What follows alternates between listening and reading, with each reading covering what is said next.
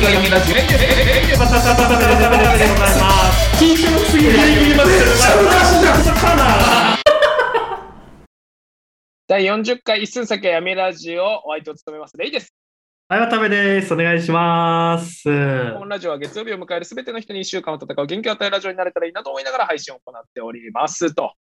いやー、ということでね、えーっと、まあ、収録日が、えー9月11日なんですけど、まあ、公開さあ今9日月26日かな、あこれは。そうそうそう、9月26日で、今9月11日なんですけど、今すごいことが起きてますよ。はいはいはいはい。なんかあった911か。911、まあまあ、そう9.11はまああれなんだけど、うん今実は大谷君が、まあ今リアもういいルタイムで、ってよ、大谷は。もう8000回中半分大谷の話するんじゃないかなってぐらいもう、全然超えてる。多分8000回中の7900回ぐらい大谷になっちゃうって。いや大谷が今すごくて、どうすごいかっていうと、大今ね、大ずっとすごいのよ。大谷すごいんだけど、うん実は今ね、103年ぶりの記録に挑戦してます。9月11日現在。っうんていうのは、2桁ホームランと2桁ピッチャーで勝つ。2桁勝利。あ両方をこなすってこと？そうそうそう。バッターでホームランが2桁。2桁ホームラン。で、ピッチャーで2桁勝利。それやったのが103年前のベーブ・ルースがそうなんだけど、二刀流のね。そうそうそう。で、今日もし達成すれば、103年ぶりに記録を更新で、ベーブ・ルース以外のやってて、いや、すげえけどもう、すげえよあいつはすげえことは分かってるじゃん。すげえよ。で、今勝ってるし、エンジェルス。大谷ホームラン打って、44本塁打。いや、だからすごすぎるんだよな。自分でピッチャーの時にホームラン打って、今勝ってるから、このままいけば、まあ、103年ぶり記録更新なって、すごいなっていうね。っていうね、じゃなくてさ。いつもっていうね。まあ、大谷いつもねすげえけどな。もういつも大谷のね、うんあの、ツイッターをお昼に見るのが楽しみで、まあ、これはもう皆さん、結構リスナーの人も何人かいるんじゃないかなと思うんだけど、うん。お昼休憩にツイッターで大谷の情報を見てホームラン打ってるとか、ピッチャーが勝ったっていうのが、すごいね、元気くれる。あまあ大谷はすごいな、そう考えると。改いや、めて、ね。マジですごい。103年ぶりですからね。まあまあまあまあ。うんてか、俺でも思うのがさ、その、うん。何？えっ、と、2桁ホームラン、2桁勝利？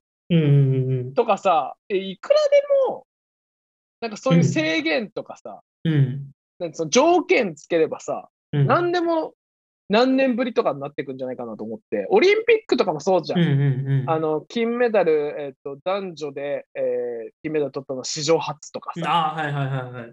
言うじゃん。はうんうんうん。そう言ったらさ、なんか、まあ、たまになんかこう前見たのが、えっ、と、なんかこう、と、どこだっけな、えっとね、何県だっけな、うん。さ埼玉県だったかなとかで、うんえーこの競技で、えーオリンピック選手が出たのは初っていうのを言ってたりとかしたのね。うんうんうん。いくらでもあるでしょ、そんな。いやでも、100でもそのレベルが違うんじゃない？やっぱやってることの。渡103辺で言う年ぶりの。と、えーその、あれだよ。小学校時代沖縄に過ごして、えー大阪に一回行って、えー千葉で育った人間初みたいなことも言えるわけだ。あとはこれまあから条件を絞っていけばね。絞っていけばね。そうそうそいやでもそれにしてもやっぱりその競技人口が違うじゃない。その大阪で生まれて沖縄で千葉に育ったみたいなのはう。うん。いるかもしれないけど、そのうん競技そのそういう人が何人いるかわかんないじゃん。まあでもさ、それこそさ、野球でさ、ピッチャーとバッター両方チャレンジするっていう、うんまあまあ、でも大谷はぜすごい前提だけど、うん。そこの、なんていうのかな、えっ、と、ピッチャーはもう打つものじゃない。うん。バッターはピッチャーをやるもんじゃないみたいなのがあるから逆にその103年ぶりになってるだけでああ、まあ今までね、もう一本化してたからね、そのそうそうそうそう役目が。そうそうそうすごいエンゼルスってすごいな今強いの？リーグ的にいや弱い弱は。いやもう多分優勝は狙えない。多分弱いところだけど、じゃあさ、うん、大谷のせいで負けてる可能性あるよ。大谷のせいで逆に踏みとどまってるわ。そういう大谷のせいで。ワンマン選手のせいでチームが崩れるってよくあることじゃそんなことない、そんなことない。大谷はもう愛されてますから。メジャーリーグから。いや、本当に本当に。いや、でもその、じゃあ実はその自分は大谷の話したいわけじゃなくて、もう大谷すごいんですけど、うん。でもっと衝撃的なニュースがあったんですよ、スポーツ界で。自分知らなかったんですけど、はいはいはい。このなんかまあ、そのお昼にツイッターを見てましたら、うん104連敗っていうワードが出てきて、あはいはい104連敗なんだろうっで、こう、ツイッターをこう、リンク、リンクを飛んでいったら、その104連敗相撲で負けた力士がいるっていう。めっちゃ負けるじゃん。力士がゃ負けるじゃん。で、その方が湘南桜聡太さんっていう力士なんだけど、はいはいはい。でもその104連敗でも引退された、最近引退されたみたいなんですけど、うん。なかなかすごいなっていうね、104連敗相撲で。いや、だって、どういうことなの？なんで引退しなかった、うんまあ、すごい失礼な話だけどさ、うん。引退するもんなんじゃない？のそんな勝てなかったら。わかんないよ、わかんないよ。わかんないけど、わかんないけど、で、その画像を見たら結構細いんだよね、湘南桜さん。あ、そうなんだ。179センチの85キロっていう、ちっまあ、力士で言ったら、ね一般すごい。そう、一般人。でなんなら一般人よりがたい、ね、一般人でもっとがたい人いるぐらいの、いるよね。もうそう、がたいだけで言ったらね、そのうん。筋肉とかあるんだろうけど、はいはい。体重とか身長で言ったら全然、ね、一般人にも劣っちゃうレベルの力士がいて、まあ、それ104連敗するわって、それだけ見たら俺だって、高3の時の俺と同じぐらい体型 身長ちょっと湘南桜さんの方がでかいけど、うんでそれがいや持ってるかもしれないしね、なんなら湘南桜さん。ちょっと179背伸のびして、背伸ちょっびして。と背伸びしてるんじゃないかなって思うぐらい。でも 湘南桜さん結構どうあの画像を見ると細いんですよね。笑っちゃうぐらい。桜なんか、あ、うんでもあれかもな、昔さ、なんか、うん。2、3年前に、うん。なんかコラ画像なのかなって思うぐらい、うんうんうんなんかめちゃめちゃあでかい力士うん。に相対してる、なんか子供みたいな背中の画像あったんだけど、うん多分あれ湘南桜さんだったのか かもしれないね。な。うん。104連敗ってどうなのかっていうね。春うららぐらい負けてる。そう。最初、春うららかと思って、あはいはいはい。最初競馬かと思ってね、春うららみたいな。はいはいはいまさかの力士でさ、まあね、どうなのか、その104連敗をどう、ね、受け止めるかってとこだと思うんだけど、その104連敗も続けたって思うのか、いや、はいはい。もっと早めに見切りつけるよって思うのか、湘南桜で勝ちってのが入ってそうそう。そうそうそう、勝ち南桜聡太選手、うんまあ翔太さん、翔太歴史はいはいはいはい。がね、いやなんか今、パッと見た感じ、うんうんなんか、わざと負けたみたいな試合はあるんだね。あ、そうなんだ。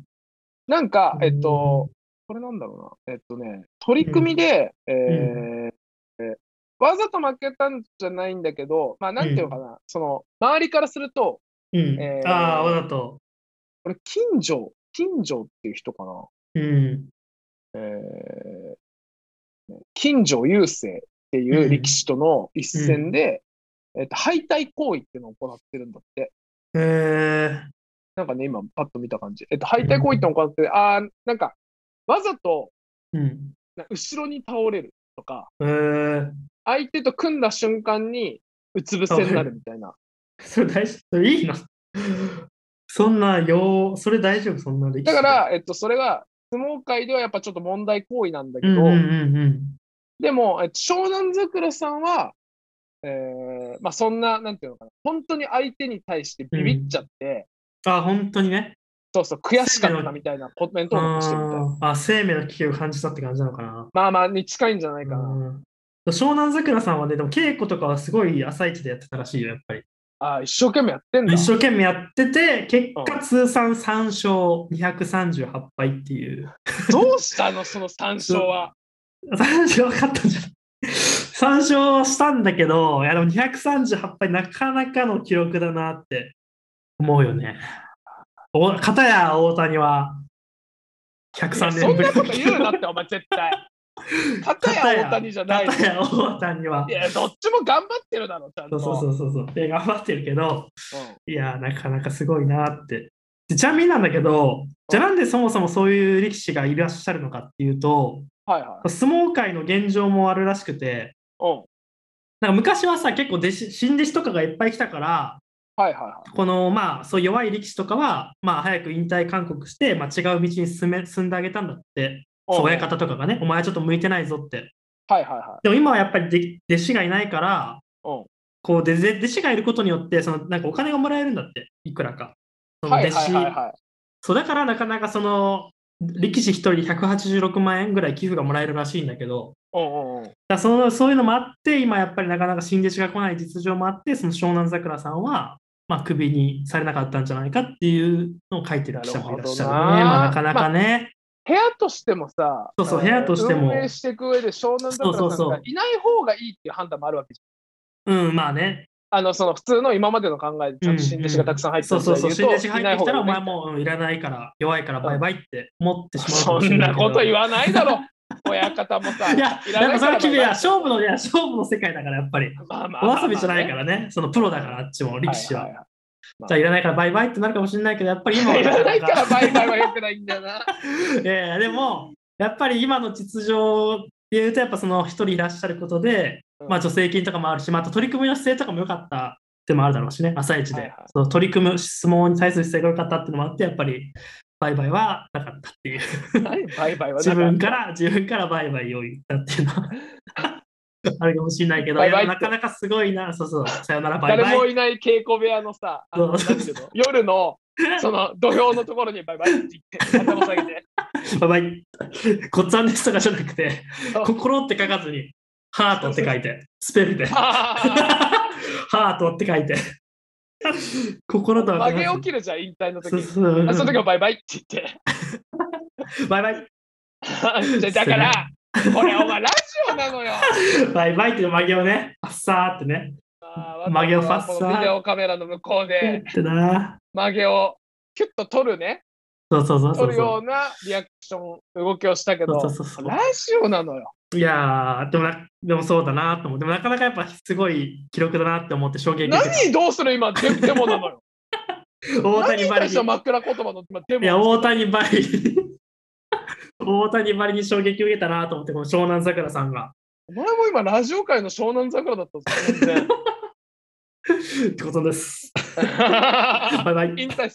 バイバイ。いやー、でもそれなかな、すごいな。例はありますそういうなんか、スポーツ界でのニュースみたいな。あ最近ない。タイで言うと、うんまあなんかもちろんさ、えーうん。オリンピックとかで、うんうんうんうん。まあハンドボール、ハンドボールばっか俺僕は見てるんで、言うと、さ、あの女子があのハンドボールで、うなんかこう、リーグ戦？予選をもしかしたらギリギリ通過できるかもしれないみたいな。のがあったわけよ。で、うんえっと、一勝したんだよね。あのうんリーグの中で。で、最終戦これ勝てば、えーリーグ突破できるよっていう状況の中で、えーなんかその選手たちがみんなその前日に明日勝てば、えーリーグ突破できます。史上初の出来事ですみたいなうん。こと書いてて、えー大化けしたの。おー、そう大負けとは。うんうん。もうなんか何十点差っていう。うんうん。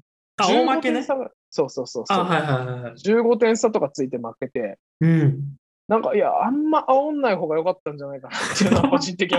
いや、それはやる上でさ、まあまあメディアはねファンの人たち言うのはね、当たり前なんだけど、選手たちがね、明日絶対勝ちますみたいに言って、うん。うんすごい大負けしたなっていうのはちょっと悲しかったな、個人的には、ファンとして。確かにね。まあ、相手も強かったからしょうがないんだけど まあまあまあまあまあまあまあ、んまり煽りすぎてもね。そうそうそっかそっか。あとね、あの実業団で福岡のゴールデンウルブスっていううん。チームがあるんだけど、うんもうここ何年もあの、えーハンドボールってリーグがあるわけよ。うん。JHL ってあの日本ハンドボールの中でそのリーグを行ってて、えっと、最近だとね、トヨタ合成っていう会社のチームが強かったりとか、うん、えーあとはね、大崎電機とか、あの宮崎大輔選手がいたあ、はいはい、宮崎さん、選手、はいはいはい。そうそうそう。がいたところが強かったりしたんだけど、うん。なんかね、えっと、ゴールデングルブスっていうのは、うんなんかね、農家をやりながらうんハンドボールをやってるようなチームで、うん。もうここ何十何年も勝ったことがないわけ、そのリーグ。へえあ、そうなんだ。そうそうそうそう。ん湘南桜さんなんだ。ハンドボール界。春ララなわけ、ハンドボール界で。で、勝ってなくて、うんで、あのね、僕の高校の OB チームうん。も、あ一応ゴールデンウルブスは実業団的な扱いを受けてるわけ。まあ、うん。まあ、結構ちゃんと強いよ、みたいな。うん。で、えー僕らのその高校の OB チームは、普通にみんなバラバラで働きながら、うんまあ、土日だけ集まってハンドボールしてるみたいな、うんまあ、いわゆるクラブチーム、社会人のクラブチーム。あ俺が別で参加してる、えークラブチームと一応横並び、うん。うん。うん。まあ、そのジャンルとしては。なるほど、なるほど。であるんだけど、それが、えっと、入り混じる大会が年に1回あるわけよ。うん。プレーオフ。だっけとかっていう大会があって、あ、プレーオフじゃない、ごめんごめん、えっと、まあ、入り交じる大会があって、うん。で、そこでゴールデンウルブスが、その、僕らの高校の OB チームに負けたんだよ。まあ、レイの高校の OB チームも強いけどね、ハンド。まあまあ強いけどね実業団としては、そうそうそう。実業団としてはちょっともうアマチュアに負けちゃダメなんじゃないっていうのうは。あるんだよな。かそれでお前ら飯食ってるわけだから。確かに確かに。それでお金もらってるわけだからね。スポンサーとかでね。うん。っていうのあるんだよな。あ、そう、今年、うん。あ、どうぞどうぞ。うん、あ今年さ、なんかあとポあのパラリンピック見たんですよ。はいはいはいはい。で、結構ポッチャっていう競技が、知ってます？ポッチャって。なんかあの、ボールな、ボールみたいな鉄拳投げるやつ。あ、そうそうそう、なんかカーリングみたいな感じのやつで、はいはいはいそのボールに、その、なんだ、ポイントボールみたいなやつに近い方が、まあ、点数入りますみたいな、こうはいはい交互にね、あ投げていくんだけど、それが結構面白くて、はいはい。よくパラリンピックの競技として見てたんですけど、うん結構その、ポッチャの点数の測り方がアナログすぎて、うん。そこちょっと面白かったっていう。どういう感じで測る えなんか普通になんか審判が物差しみたいなやつで、の 分度器みたいなやつで、こう、なんかそのポイントボールからうん自分とその相手の球がどれだけ近いかっていうのをね、その分度器みたいなやつで測るんだよね。分度器、コンパスか。コンパスみたいなのでへー測っていくんだよね。でそれが測っちゃうアナログでさ、うんそこ目分量なんだってのが面白かった。で結構そのフェンシングとかはさ、うん結構ハイテクななんかピーとかね、結構電、はいはいはいなんか使ってるわけじゃん。で、うんデジタル化してて。はいはい。ポッチャもなんかデジタル化すればいいのになんかそこは審判のさじ加減で、ね、日本1点とかオリン。ピック競技だから日本二点な。とかデジタル化していってほしいけどな。そうそう。なんかか、なんかね、赤外線とか当てればさ、勝手に距離とか測りそうじゃない？なんかもうだからそのポッチャの競技の床がどういう感じかわかんないけど、そうそうそなんかその床のところにさ、センサー貼っとけう。ばいいうんん、あ、そうそうそうそうそう、そう思った思った。でそこはなんか審判が目分量でめっちゃ測るの。その、測るのにめっちゃ時間かかる。へ ポッチャ。そこをちょっと改善した方がもっといいかなと思った。でも初めて見て楽しかったけどね。ーパラリンうんうんピックどういう選手が出るの？まあなんて言うとパラさ、あリンピッの車椅子バスケとかは、そうそう。あの足の不自由な方とかがさ、出たりとかするじゃん。ポッチャは、うん。ポッチャはね、車椅子で、まあ、だからやっぱり足の不自由な方？はい。とか、あと結構麻痺が残ってて、まあ、うん重度の麻痺でちょっとね、あの右足とか動かせませんみたいな人は、はい足でね、やったりするのよ、ポッチャを。えー、手で投げたりしなくて、足の手手は使えないから足でまあサッカーみたいな感じで、うん。こう、ポッチャを蹴って、まあ、的に近づけるみたいな人がいて、すごかった。うんでもなかなかね、楽しかった、見てて。頭使ったりして。やってみたいと思った。あ、思った思った。結構面白かった。本当に。何そう笑うとこ？あ思った思った。あ面白いと思った。いやいやいや、面白いなと思って。いや、なかなかパラリンピック見ないじゃん。あの他の、例えばブラジルリオ、リオのパラリンピックとかってなかなか見ないけどさ、日本でやるとやっぱ時間帯的にやっぱね、テレビつけてやってるから、それでやっぱり、ね、ポッチャ面白かったな。でうん。うーん、なるほどな。そうそうそうそうまあ、今年のオリパラはな、まあ、パラリンピックでいうとあのテニスが日本人優勝したりとかするね。それ見た目だ、国枝さんね。うん、あれを見た見た、リアルタイムで。あれとかもすげえよな。俺、普通すごいに。あの車椅子乗ってなくてもあんなこと絶対できない。できないできない。うんすでもハンディじゃないんじゃない？あの車椅子にブーストついてるって絶対。でそれ それ大丈夫か？発言。パラリンピック怒られない。でも確かにすごいなと思う。でもやっぱその国枝さんとかも足細かったね。まあ使ってないから。あそうなんだ。やっぱりこの筋肉、その上半身は、まあ、うん健常者って言ったらいいのかな。まあ結構、はいはいねそうですプロ、プロテニスプレイヤーみたいな筋肉のつき方してるけど、うん足は細かった。あーやっぱねなるほど、ね。車椅子乗って使ってない、ほひょろひょろだったね、足はやっぱ。はいはいはいはい。ああ、感動しましたわ、国枝選手。金メダルとか、ボッチャの金メダルとか。うん。なかなか俺でもさ、思うのがさ、そのうんパラリンピックってさ、うん。なんかこう、じ障障害のレベルってういうんの、あそうそう、障害のレベルによってさ分け方があるよね。そうそうそうそう。うん。なんか、そこがさ、例えばじゃあ何、えっ、と、俺が、えー、火星包茎手術しましたとか 出れたりとかしないの？それは、火星包茎、手術したら火星包茎グループできるじゃない。男子100メートル火星包茎みたいな。さみんなけ、みんなで、足腰はみんな大丈夫。ちょっと、手術手術後1週間みたいな、みんな。火星本家手術後1週間みたいな。ちょっとあんま胸張って走れないみたいな。ちょっと ちょっ痛い。ちょっと痛いみたいな風な でも確かに分け方はね、いろいろあるみたいですよ、やっぱうんり。その障害の度合いによってやっぱり。なるほどね。で難しいよね、分け方もなかなか。なんかね、車椅子ラグビーだったかな？うんうんとかで、めっちゃ強い外国人の選手いて、うんうんうんなんかその人が、こう、両腕が、まあ、欠損してるわけ。うんうんうんうんでも、めっちゃ体でかいのよ。で、そのボールを、なんかまあ、こう、器用にうんこう取るんだけど、うんもうそのまま、相手の車椅子の選手に対して正面からバチコーンってぶつかって、トラックみたいにはぶつかってそのままトライする。うんうんへえ、すごいね。そうそうそうそう。で、しかもその人、多分障害者レベルっていうのが、まあ、その両腕欠損してるから高くて、なんかもうチート選手みたいな感じ。あ、そうなんだ。そうそうそうそう。へいたけどえ。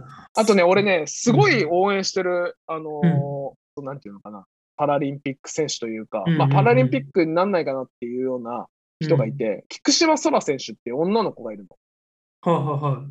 知らない、初めて聞きました。結うんうん構有名な選手で、えー何ややってる人ですか、その方は。競技。オセロ。え？オセロ？ブラインドオセロ。え、ブラインド、オセロはパラリンピックなの？それは。どこ、どこ、その、ソラさんはどこがちょっとあれなんですか？障害が、ハンディがある方なんですか？その人は。えー親指の爪。えし、えししてる親指の爪あが。本当に？それはね、パラ判定されるの 紫色になるのあるじゃん。あはいはいはい。あれ。サッカー選手割とみんななってる。いや、それ、それ本当にパラなのかな、オセロ。オセロはやっぱ名人ですからね。闇ラジ、闇ラジ定義で言ったら名人ですから。そうだよね。そうそうそうそう。ごめん、ちゃんと言うと、えーあのブラインドスーパーマリオ。へー本当に？嘘。いやそそう突っ込みづらいわ、パラは。ああんまり、ね、言うのもあれだから。のブラインドサッカー女子。あそうなんだ。ブラインドサッカー女子。そう、福島空選手っていう人がいて、はいはいはいはい。で、多分ブラインドサッカーの女子はパラリンピック競技になってないんだよね。そうなんだ。いわゆるパラ男子はねスポーツと言われてるけど、はいはい、男子はやってたよね。だけど。そうあ、そう。そうそう。へで、この子が何がすごいかって、うんうんあ、の、通常さ、ブラインドサッカーって、そのうん、鈴の入ったボールうんうんうんで、まあまあ、そのなんていうかな、えー、ブラインドサッカーっていうだけあって、まあ、目の、目がさう、ん。視覚障害がある方？うんもそうだけど、まあ、なんていうのかな、視覚が完全に見えてないってわけじゃなくて、うんギリギリ見えてるけど、うんみたいな選手ももう目隠ししてやる。うん、やってるよね。黒いね、やつで。うんうん。で、この菊島空選手も多分、その後者の方なんだけど、うんうんうんえっ、と、こうね、ボールを、普通さ、鈴の入ったボールを股の下でうん。こうタッチしながらドリブルするんだよね。うん。普通サッカー選手ってさ、ボール前に蹴り出して、うんうんでそこまで走っていって、またするみたいな感じじゃん。うん。あのブラインドサッカーのドリブルって、もうずーっとあの足の間でこうボールを常に触り続けながら、なるほど、なるほど。じゃあ、右左でこう、やりながら。蹴りながらね蹴りながら。はいはい。右足、左足で。はいはいはいはい。そうそうそうそう、でドリブルするんだけど、この菊島空選手は、はい普。通のサッカーのドリブルをできる。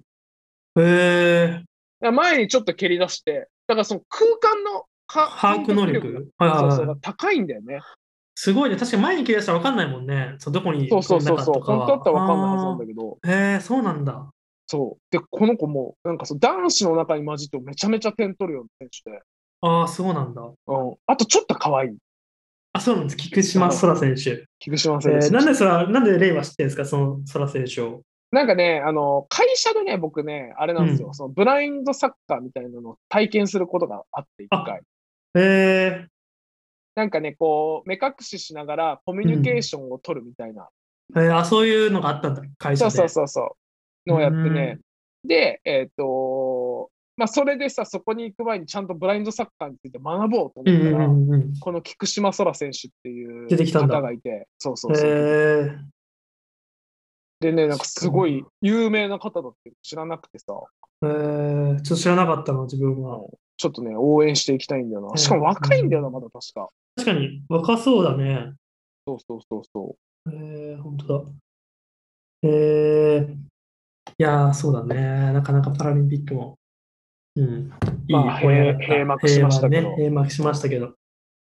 ちょっと一個全然話変わるんだけどいいですか？あ、いいよ、全然、全然いいよ、それは。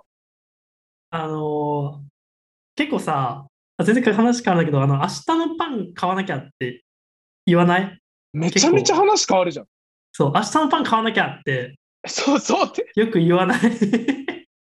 それめっちゃ思ったんだけど、なんか日本人が、めちゃめちゃ話変わるじゃん、ブライ日ンドサッ本人カーから。がそうブラインドサッカーからうんめっちゃ話変わるんだけど、うんそのめあの日本人が大体夕方6時とか7時ぐらいに一番言う言葉って、明日のパン買わなきゃなのかなって、ふと思ったんだよね。ああ、まあ、俺はあんま言わないけど、まあまあ、言う人も言わない？明日のパン買わなきゃって言わない？俺はじゃあなんて言わないから、あんま言わないだけかもしれないけど。まあ、わかるよ、わかるよ。明日のパン買わなきゃって言っちゃうんだよな。あとなんか言っちゃうんだよな。うん。なるほどね。そうそうそうそう。明日のパン買わなきゃって思っとけばいいじゃん。心の中で。で、パン買えばいいじゃん。でもなんか言っちゃうんだよね、言葉に出して。明日のパン買わなきゃな。明日のパン買わなきゃ。あ、明日のパン買わなきゃって言って、パン買うっていう。それ、あるあるだと思うんだよな。リスナーの方もあるある話。をさ、うん、切り返し、もう、メッシのような切り返しで、話を切り替えたけど、うん、そんなに言うことか。じゃあ言いたくて。明日の気づいたんで、明あ日のパン買わなきゃって、一番言うと思う。確かに、午後6時、7時に多分午後5時 ,6 5時から7時の間で一番言われてると思う。日本日本で。一番言われてる単語、まあ、単語というか文章が、うん明日のパン買わなきゃ。だと思うな。俺、あーまあまあまあ、ね、そどうしてもうん、別に心の中で思っとけばいいのに、そういうことって。言う言葉は俺の中では、やるか。ああ、まあそれはね。いや、それはわかるけど。仕事してて、わかるわかる。ちょっとよし、やるわ面倒が降ってきたなか。って言って、はいはいはい一回トイレ行って、手洗って、まあ、もしかしたら顔を洗って、はいはい、もう一回はい。PC の前戻ってきて、はいよし、やるか。って言わなくていいじゃん。まあね。で、よし、やるかは、結構でもあるじゃん。単語として短いし。結構その文章として長くてさ、明日のパン買わなきゃってあある。よし、やるかはでも確かに自分もある。文章自分自分もある。確かに仕事でスイッチ入れるときは。やるあ、かとか、なんかあるわざわざわざわざ言わなくてもいいけどうん、声出してます。ごちそうさまでしたとか。それは言えよ。あと、いただきますとか。それは言えよ。それは、でも、心の中で思っとけばよくない？い まあただきますわ。ごちそうさまでした相手の敬払ってるけど。いただきますとかごちそうさまって言ったりするちなみに飲食店とか行ったときに。ありああ、偉いねごちそうさあ、までした。本当。ごちそうさまでしたの方が声張るけど。あ、ごちそうさまでしたは言うけど、自分も。いただきますはあんま言わないかな。あーえ、じゃあ明日のパン買わなきゃよりいただきますの方が言わない派？渡そうそうそうそう。いただきのパン買わなきゃ言うけど、いただきますは言わない。ごちそうさまは言うよ。よっ。ぽどいただきます言った方がいいだろ。明日のパン買わなきゃよ明日のパン買わなきゃがいただきますみたいなとこあるけどね、若干。り。ないよ。その、先送りで言ってますみたいな。一日前にもいただきます？言ってます。明日のパン買わなきゃ。明日のパン買わなきゃか。まあでも確かに言う買わなか。きゃって言ってんだよな。レイも言ってんじゃない？意外と。いや、だから食わないって言ってんだろうな、明日のパンは。で、明日のパンじゃなくて、明日うんの、ただなんか、一本満足買わなきゃとか。言わないだろ。あ明日の一本満足買わなきゃ。いや、すぐコンビニで買えんのよ。でなんか、買えんだけど、なんか言う、なんか言うんだよな、明日のパン買わなきゃ。うん。前日に買うんだろうね。え、その渡部は朝の用のパンってことそうそう、朝のパン。なんでストックしてないの？いや、ストックしてるんだけど、あのうんトーストでさ、6枚とかあるじゃん。山崎のパン6枚とかやってんだけど、あ、そう、毎日行ってるわけじゃなくて、うんだからそう6日ごとにとか、あそうなくなっ。た時に、あ、明日のパン、うんあ、そろそろね、今日食ったのでないから、明日のパン買わなきゃ。って言っちゃう。なぜ謎に。まあでも確かに、ジャムとかさ、えーうんそのパンの流れで言うとね、あと、まあ、うん調味料で言うとマヨネーズとかケチャップとかなくなることあるじゃん。そうそうそうそうだった時に、あーやべえマヨネーズとケチャップ買わなきゃ。ってあんま言わないの。明日のパン買わなきゃの方が言う感じはするわ。そう明日のパン買わなきゃーって言っちゃう。なんで？なんでなんだろう、明日のパン買わなきゃなんでなんだろうな。なんかそれでも共感してくれる人いないかな、リスナーの方に。明日のおにぎり買わなきゃとは言わないじゃん。そうそうそう。明日のおにぎり買わなきゃと言わないけど、パン買わなきゃって言うんだよね。明日ちょっと。昔、俺らが実家暮らししてた頃って朝ご飯炊いてたりとかしたじゃん、親がうん。うんうんうん。そういう時さ、親はさ、あ、明日のお米買わなきゃって言ってたんじゃん。明日のお米レイヤ。ーとしては同じじゃん。明日のお米。毎日毎日5キロ消費してるの。違う違うだから、お前だってパン毎日買ってるわけじゃねえってスタートだか。確かにね。お前さ、いやでも確かに、でもパンでもお米は言わないんじゃないかな。やっぱ明日のパン買わなきゃって、うちの母親も言ってた気がするわ。パン。それはお前んちがパン派だっただけだろ。でも分かる人いないかなこれちょっと誰か聞きたいな。いやだから分かるって言ったら明日のパン買わなきゃって言わなきゃって言っちゃう感じは分かるってる上で、なんで言っちゃうのかって話をして、だったら昔だったら明日のご飯お米買わなきゃってなってたのかなって言ったら、いや、うちパン派だったからな。全然話進まないのよ、ここが。ずーっとお前のテリトリーの中に俺らを無理やりさ、戻し続けてる感じ。いや、でもありがとう。分かってくれて。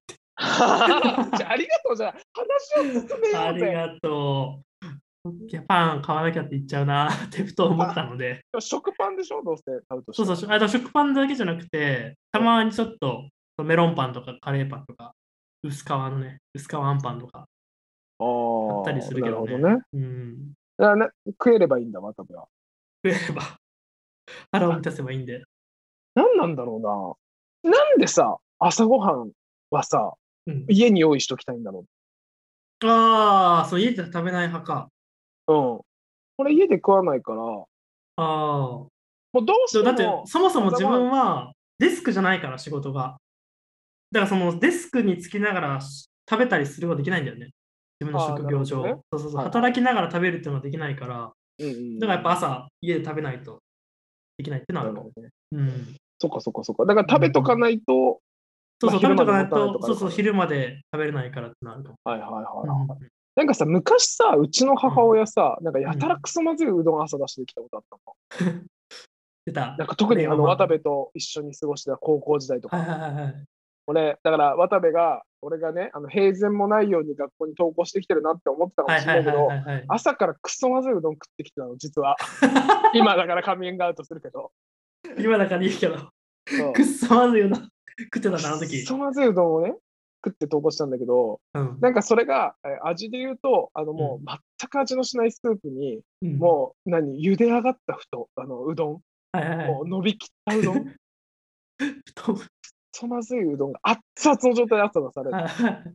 て、まあさ、俺とかで言うと朝さ、その高校生の時だから6時に起きて、6時半に寝なきゃいけなかったっけよ。うんうん。でその30分間で食うにはもう無理な厚さで出してくるんですよ。冷やし、あれなんだね、ざるうどんとかじゃないんだね。あそう、ざるうどんとかじゃないの。うどん食ってたんだ。そうかけうどんの方が楽だからっていう理由で、うん熱々の伸びきったクソまずいうどん出されてたんだけど、よく、そんなことでよく面白いことやったね、学校で。そんな状態。で。だって食べ物って重要じゃん。重要重要うんこのやめラジオもね、そうそうそうそう大事だよって話すけど、そうそうそうそう。そまずいの出されて心からナイーブになってるのに、学校ではおちゃらけてたわけじゃん。それ知りたかったな、その背景。その背景知りながらちょっともう少しレイに優しくしてあげようかと。急に一発芸とか振っちゃってごめんな。くっそまずいもっと笑ってあげててたんだと。いやでさ、その親がー、うん。あんだけクソまずいうどんだったとしても、うん。当時のうちの母親は、あ、明日のうどん買わなきゃって言ってたのか 言ってたんじゃない？やっぱその成長のために、な。はいはい。ハンドボールでお腹空かせるレイのためにやっぱり朝、ねうどん、明日のうどん買わなきゃ。明日のクソまずいうどん買わなきゃって言ってたんだろうね。いや、そこ認知してるんかい。確かに冷凍うどんね。冷凍うどん買ってかもしれないね。くっそまずかったの。あれなんでうどんとかまあさ、まあ、まずいうどんあるけどさ、うちの母親カレーとかもくそまずかったうん。難しいけどな、水、水が多いのかな、カレーだったら。の。そう、シャバシャバ。で多分スープカレーのあの、うんせ先駆者だと思うんだけど、うちの母親は。私が作ったと、スープカレーは。そうそう。ご飯にカレーかけると、なんうんか黄色く染まったご飯が出てくる感じ。ドライカレーかな。例のお母さん、確かにね、ちょっといろいろ、お弁当も結構特殊だったもんね。まあ、ヤミラジでも話しましたけど、結構、ご飯8のみたいな。ご飯9におかず1ぐらいの。そうでごおかずいつもお好み焼きみたいな。そうそうそうそうそう。結構変わってるお母さんだなとはちょっと思ってたけど、高校の時から。独特な。そうだあと、冷凍食品で最近見つけたんですけど、うん、美味しい冷凍食品がありまして、はいはいはいはい。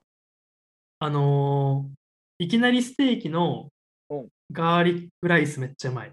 お前は大谷とニンニクでしかできてないな。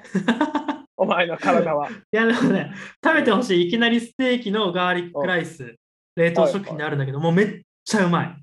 まあ、ガーリック好きにはマガマガーリックを欲してるってまあ話したかもしれないけど、えーうんもうすごいガツンとくるガーリックが。えーなんかさ、えっと、うんいきなりステーキ行ったことある？あるよ、あるよ。いきなりステーキのさ、うん。あのーライスって、うんうんうんこうなんか、なんていうの、鉄あ鉄板が、うんうんうん。鉄板をもう一回さ、再加熱できるサービス知ってる？え、わかんないな、それ。そう、あるって、うんうんうんでその、まあ、ステーキ食べてご飯食べるじゃん。うんうん。で、えっと、まあ、ランチとかだとご飯おかわりできたりとかするから、うんうんそのご飯おかわりして、残ったお肉で、そのお肉をこう細かく刻んで、うんうんうん。その鉄板の上にそのライスをあーはいはいはい乗っけてガーリックはいはいはいライスみたいなのをして、はいはいはい。はい、あったあったあった。あ、あったね、確かに。そうそうそう。それに味似てんのかなそれは。あ、でも、うん、似てんのかなあんまその再加熱の味思い出し 思い出せないんだけど。はいはいはいはい。え でもねそのガーリックライス自体がどういう味？そう、ガーリックライス自体で言うと、まずそのうんいきなりステーキのガーリックライスにお肉入ってて、ステーキのお肉がうん。それがまずうまいのよ。はいはいはい。ステーキ肉を細かく切ったやつが入ってるんだけど、うんそれがちゃんとステーキの味がして美味しくて、はいはいはい。プラス、まあ、ガーリックライスは結構味濃いめで、うん本当になんかちゃんとニンニクの味する。もう結構ガーリックライス他の食べると、うん結構ニンニク足りないなみたいなとこあるんだけど、いきなりステーキは ちゃんとニンニク食った後にするし、あとなんならもうすごい口臭くなる。えじゃあ食わんわ。でもそんぐらいうまいんよ。そんぐらいうまいんよ。まあでもなんか今の話聞く限りだと、その店舗であるガーリックライスと味近いのかもね。あ、かもしんない。まあ、店舗のガーリックライスあんま食ったことないけど、多分近い。うんずっとお前それじゃん。だから食ったことないから分からん。想像しろよ、もっと。知らんけど。関西人がよく知らんけど。食ったことないけど食べてみようかな食べてみて、それ、あの、スッパムーチョ梅味に続いてちょっと。そうだね。うでもさ、なんかでも、冷凍食品ってさ、俺らさうん、高校時代ぐらいかな。うんまあその弁当っていう文化もあったからかもしれないけど、あの冷凍食品うまいなって思ってなかった、当時。思った思った。その唐揚げとかさ、チキチキ唐揚げとかあさとね、そう、チキチキ、あとあれ、なんか、ハンバーグにさ、中にマヨネーズ入ってる照り焼きハンバーグ。わかんなんてかな、あれ。わかるわかる。照り焼きカルビみたいなのあるじゃん。うん、あるあるある。あれうまくね。あれうまい、あれうまい。あれうまいんだよな。うちの親ね、しょっちゅう買ってたのが、あの、なんか3種のさ、グリーンピースとトウモロコシとニンニクはいはいはいはいはいはいはい。あればっか買ってて、おう前んそれ買う金あるんだったら、その、ハンバーグ買えや。ずっと俺心の中で思ってまあ、じゃあビタミンを大事にしてるじゃない？親はたあ。と、いイワシバーグとか買うの。いや、違うよ、お前。ハンバーグ。そう、ハンバーグ買えや。ずっと思ってた。やっぱそこはやっぱハンドボール見据えた。いや、多分いやなんか多分センスがないんだと思う、うちの親は料理。やれのうちの親、ニンニク嫌いって言ってたし。あ、そう。だからセンスがない、多分。センスないやつ。ニンニク嫌いなやつセンスないな、確かに。料理でそう。そうそうそう。料理で使うからな、ニンニク絶対。なんかさ、俺ちっちゃい頃さ、うちの親、両親がさ、まあ、喧嘩してることってたまには、まあよくあったんよ、割と。割とよく喧嘩してるうん両親で。それで、うちの母親が結構喧嘩というか怒ってる理由が、うん。あのうちの父親がニンニクを食べてきて、ニンニク臭いってことです。ごい怒ってえて、え、許してやれよと思う。の。確かに。そんなに？そんなに怒ること？ニンニク食べてきたでしょ！みたいな。えや。ーもう40、50とかでさ、ええやんいや別に食べるやん。そのニンニクって。付き合いでな。そうそうそうで食べることもあるやん、居酒屋とかステーキ屋さんとかで。そうそうそうそう。えーそれはな、今でも覚えてるんだよな。ニンニクって、俺なんかその、なんかあの、ま、あの大麻ぐらい悪いことなのかと思ってたもん、ちっちゃい頃。ああ、したけどね。確かにそうそうそう確かに。そんなうちの親が怒ってたらね。そんだけ怒ってるから。いや、許しちゃったらいいのにな。まあ、ねニンニク美味しいよな、うん、美味しいので、ぜひ、レイさんも食べてくださいよ。まあ、そんな感じで、じで。うん。リスナーの皆さんも、ね、はい。まあ、お春ねうらららごと春く負けてもめげずに、ニンニク食って、頑張って肉立ち上がって、はい。ね、欲しいなと思いますけども、えー、一寸先はメラジオはポッドキャスト、YouTube で更新しております。一寸先はメラジオで検索していただき、登録の方をぜひよろしくお願いしますと。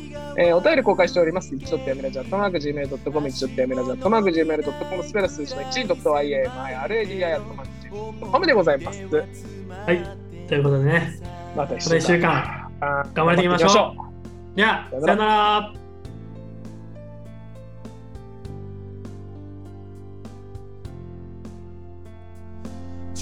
こ。で買った軽が明日で役目を果てを